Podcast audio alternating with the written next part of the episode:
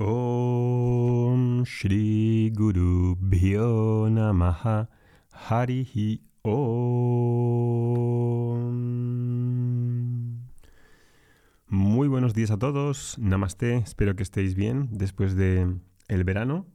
Retomamos aquí otra vez los podcasts. Hemos terminado la serie de las 10 oraciones para la paz, los 10 Shanti Mantras. Y vamos a continuar ahora con otra serie que voy a titular Vedanta, Arte de Vida o Maestra de Vida. Muchas personas que conocéis el Vedanta no tenéis ese problema de dilucidar qué implicaciones tiene una filosofía sapiencial. Sin embargo, para la mayoría de personas no hay una clara comprensión entre lo que aporta el autoconocimiento, la comprensión creciente y sus vidas, lo que aporta en forma de beneficios, de utilidad en la vida de cada persona. Como las tradiciones antiguas sapienciales, incluida la filosofía, no tienen ya una gran influencia sobre el ánimo y el interés de la sociedad, y ha habido unas nuevas formas que han tomado el relevo de esas tradiciones, como el desarrollo personal, la autoayuda, la psicología, nos encontramos que estas disciplinas, psicología, sobre todo, son las que ahora orientan a las personas en la forma de dar sentido, de conducirse, de establecer sus metas. La autoayuda, por ejemplo, sería también un intento ¿no? de autoayudarse a la hora de dar ese sentido a la vida. Todas tienen en sí una orientación positiva, benéfica, en el sentido de que lo que se pretende es mejorar a la persona. Sin embargo,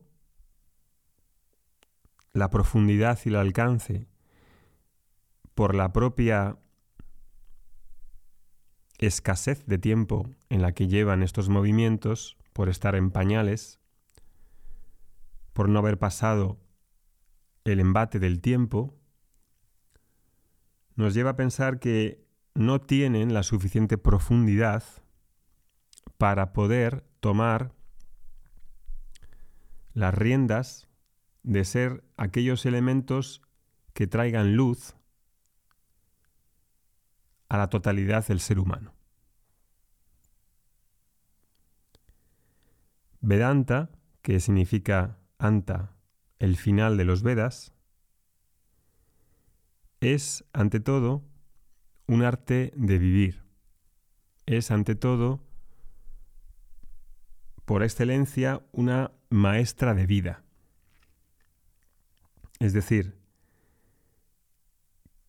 que va a implicar un reencuentro con nuestra verdad e identidad esencial, ayudándonos a ser libres.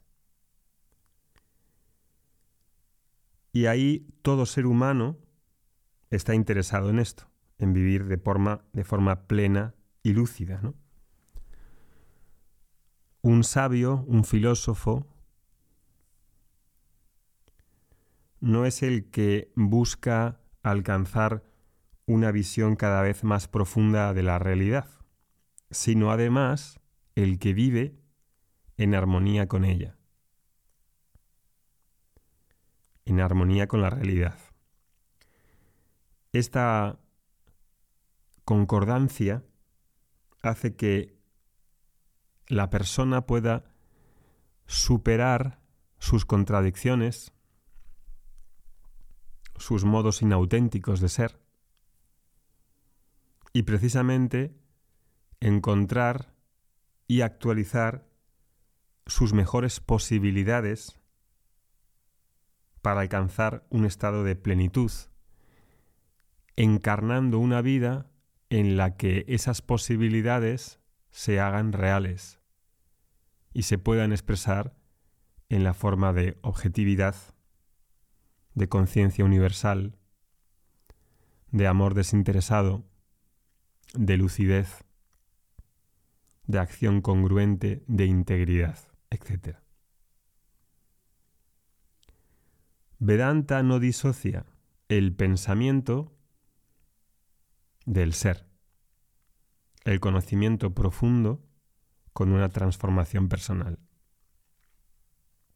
A través de la escucha, del estudio, del diálogo,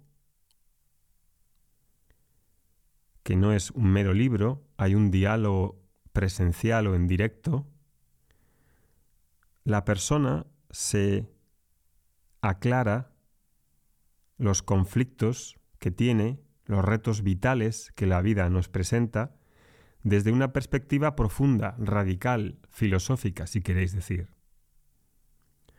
Ayudar a clarificar esos puntos de vista y que yo mismo, la persona, encuentre sus propias respuestas.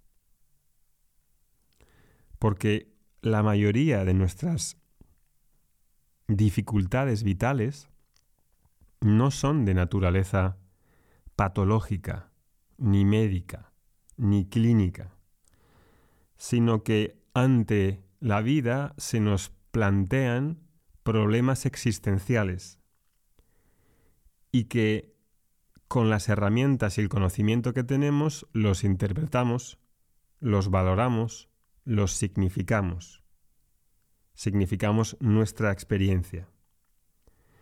Cuando nuestra filosofía de vida es deficiente, eso nos conduce a no ver la realidad como es, a tener nociones limitadas de lo que creemos ser y de cómo debemos vivir.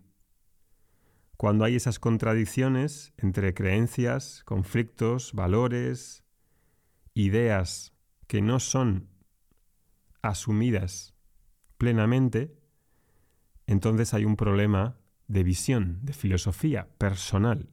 Cuando digo filosofía no es una cosa especulativa, profesional, sino me refiero al, al término y al sentido más antiguo y más cercano como arte de vivir, como maestra de vivir. Vedanta es esto.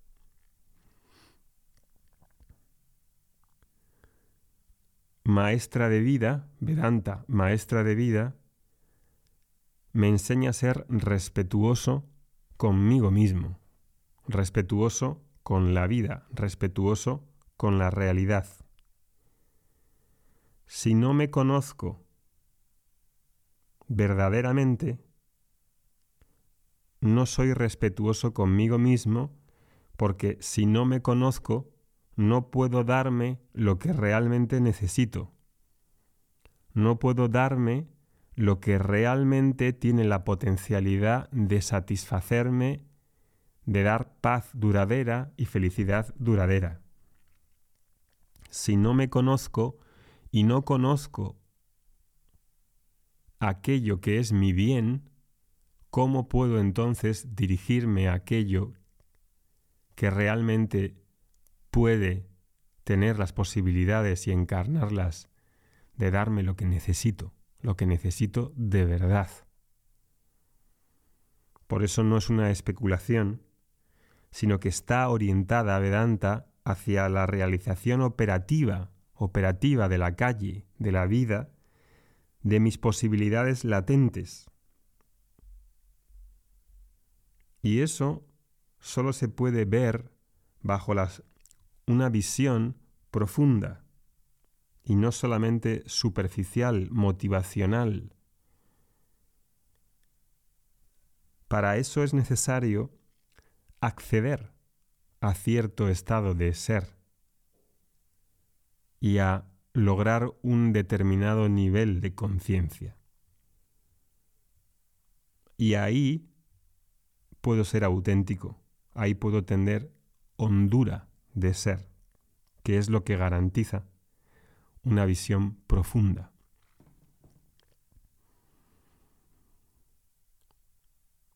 Esta semana, que entra el día 11 de septiembre, vamos a comenzar un nuevo texto de Vedanta, maestra de vida, que se llama Sat Darshanam, que significa la visión, el conocimiento de la verdad. Sat, la verdad, Darshanam, la visión, el conocimiento, vidya, de la verdad. Ya solo con el título os podéis hacer una idea de qué va a tratar este texto.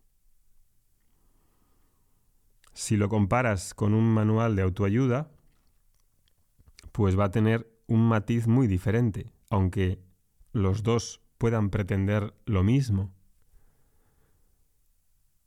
Pero no ser coherente con la realidad, no ser respetuoso con la realidad, con la verdad de lo que soy, me imposibilita conocer mi identidad esencial y saber cómo puedo encarnar, cómo puedo satisfacer mis necesidades reales.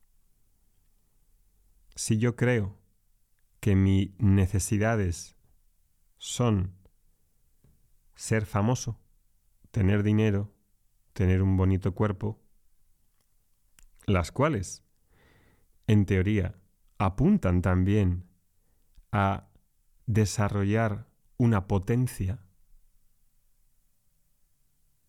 Inherentemente, todo lo que aspiro a ser, desde tener un cuerpo bonito y bello, tener dinero, aspira a darme potencia, a potenciarme. Sin embargo, cuando busco dinero, no puedo asociarlo claramente a que eso me conduzca a una verdad sustancial, a una verdad que me pueda dar un sentido de ser duradero. Por eso cuando hablo de autoayuda, si el énfasis está en los bienes materiales, y no solamente en los bienes materiales, sino un concepto de éxito fabricado alrededor de una imagen, de una idea de lo que yo debería de llegar a ser, de un modelo, el modelo de la persona hiperproductiva, emprendedora, positivísima, el modelo de una persona que hace muchísimas cosas, el modelo de alguien que es millonario, el modelo de alguien que no para, está todo el rato activo. Esa idea, que es una imagen que yo coloco como valores en mí y que me han de conducir a ser esa imagen, a través de la consecución de los valores que tenga, me conducirá a un desfase entre lo que yo soy hoy y mi yo idea o mi yo ideal futuro en el que me llegaré a convertir futuramente, si lo consigo, y con el precio que habría que pagar. Vedanta no va por ahí. No va por ahí. No va por que consiga un yo ideal en el futuro como una imagen, como una idea que me promete, que me garantice que yo voy a ser feliz y voy a estar sereno, ecuánime, voy a estar íntegro en el futuro cuando consiga aquellos valores que yo creo que me van a hacer la persona feliz que creo que debería ser en el futuro. Vedanta es diferente en este aspecto, muy diferente. Porque habla de una verdad y de un respeto a la realidad aquí y ahora, en este preciso momento, de lo que ya hay aquí y ahora, en lo que yo ya soy. este texto, Sat Darshanam, que es de un autor contemporáneo que conoceréis la mayoría, que se llama Ramana Maharshi, uno de los autores vedánticos más conocidos fuera de la India, sumamente conocido, ha escrito varias obras en sánscrito, traducidas, por supuesto, y una de ellas es esta. Hemos elegido esta obra porque Ramana Maharshi es un autor, aunque sea contemporáneo, y generalmente en el Vedanta enseñamos la sabiduría antigua de los maestros y sabios de una antigüedad muy hacia atrás, de hace mucho tiempo, pero hay algunas obras que han ido apareciendo y comentarios de esas obras originales, y una de ellas, de estas contemporánea, nos ha parecido que está en consonancia con esa sabiduría tradicional, que es muy directa, que es muy auténtica y que hace mucho bien a las personas que pueden discernir y ver el valor que tiene el hecho de aclarar su propia filosofía de vida para que sea arte y maestra de su propia vida. Y que no es inspiración, no es motivación, no son ideas que no han pasado el transcurso del tiempo y por lo tanto no han sido probadas en su integridad. Aquí nos referimos a sabiduría universal que ha pasado con creces y que sigue siendo útil y será útil siempre por su mensaje trascendente y universal a aquellas personas que buscan algo más que la autoayuda y el desarrollo personal, que quieren abrir una puerta nueva más profunda en otro nivel, que implica también un compromiso mayor, que no es solamente una lectura o una clase, sino que es durante X meses, durante cuatro o cinco meses, entrar en una dinámica, en un compromiso que implica escuchar, reflexionar, dialogar con otros y contemplar en esa sabiduría universal. Pues con eso os dejo abajo también el enlace a los que vais entrando en esa dimensión de interés cada vez más creciente en la que os queréis saber más, comprometer más con esas enseñanzas sapienciales universales y tenéis el gusto y el interés de profundizar. Empezamos el próximo lunes 11 hay una clase grabada que hemos dejado ya y que está lista, que es una introducción acerca de qué va, cuál es el tema principal de este Sat Darshana, que comentaré el próximo día. Que tengas una buena semana. Om Shanti Shanti Shanti ہری اوم